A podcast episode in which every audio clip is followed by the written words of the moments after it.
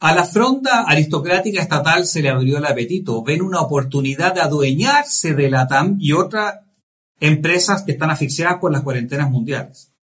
Nacionalizar grandes empresas implica poner a políticos como directores, contratar a líderes partidarios como gerentes o hacer contratos a militantes que luego se transforman en líderes sindicales. Ejemplos de privilegios. 39 millones de pesos líquidos mensuales ganaba el expresidente de Codelco, ese que dijo que no había un puto peso y que luego se cuestionó la forma en que un familiar compró su casa. Vaya usted a ver las oficinas de la deficitaria ENAP, dignas de jeques árabes.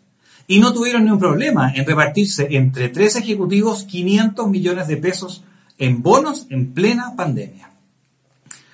Si no hubiera beneficios para los políticos, ¿usted cree que habían saltado tan rápido Fíjese que a un minuto de que la TAM había comunicado como hecho esencial que se estaba acogiendo a la ley de quiebras de Estados Unidos, ellos propusieron nacionalizarla.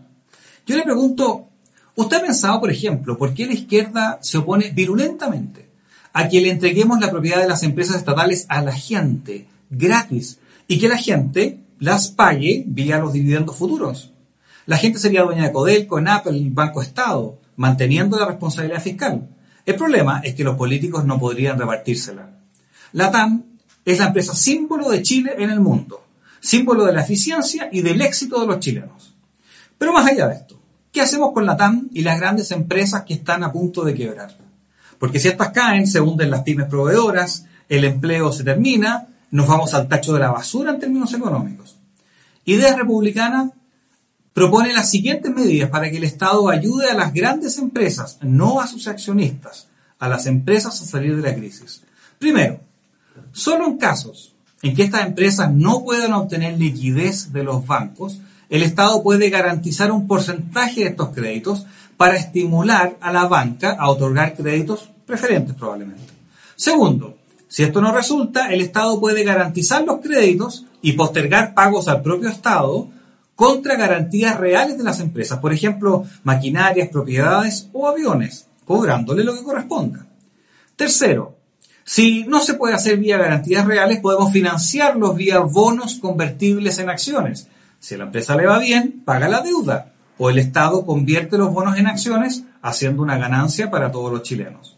Debemos evitar que el Estado se haga de la propiedad de las empresas si es que esto implica derechos políticos en las empresas.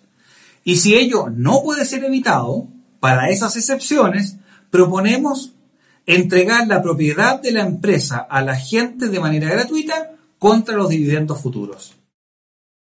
Los chilenos son los que deben salir beneficiados de las ayudas a las grandes empresas y no la fronda, aristocrática estatal, especialmente aquellos que propician cuarentenas a cualquier costo. Al igual que usted, no quiero ver a ningún Boric ni Jackson como directores de la TAM ni ninguna otra empresa. Soy el Rojo Edwards, director del Instituto de Ideas Republicanas para FNM.